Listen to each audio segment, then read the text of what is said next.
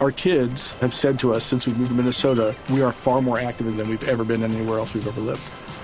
Moving to Minnesota opened up a lot of doors for us. Just this overall sense of community, the values that, you know, Minnesotans have. It's a real accepting, loving community, especially with two young kids. See why CNBC ranks Minnesota number four best state to live and work.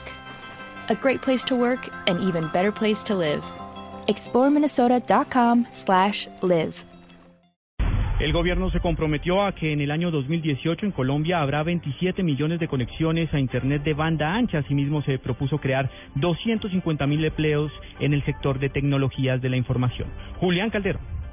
Durante la primera parada de la gira estamos cumpliendo en Manizales. El presidente Juan Manuel Santos anunció una ambiciosa meta de creación de puestos de trabajo en el sector de las TIC para que más ciudades sigan el camino de la capital de Caldas, donde el desempleo se ha reducido apoyándose en ese sector. Vamos a generar 250 mil nuevos empleos en ese sector.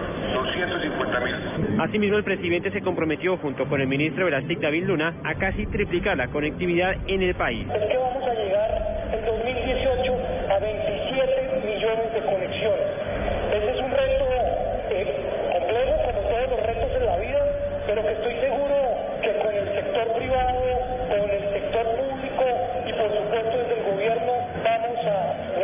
En materia de trámites, algunos como sacar la libreta militar, sacar duplicado de la cédula, obtener la historia pensional e incluso afiliarse al sistema de salud se podrán hacer por internet al finalizar el gobierno. Julián Calderón, Blue Radio.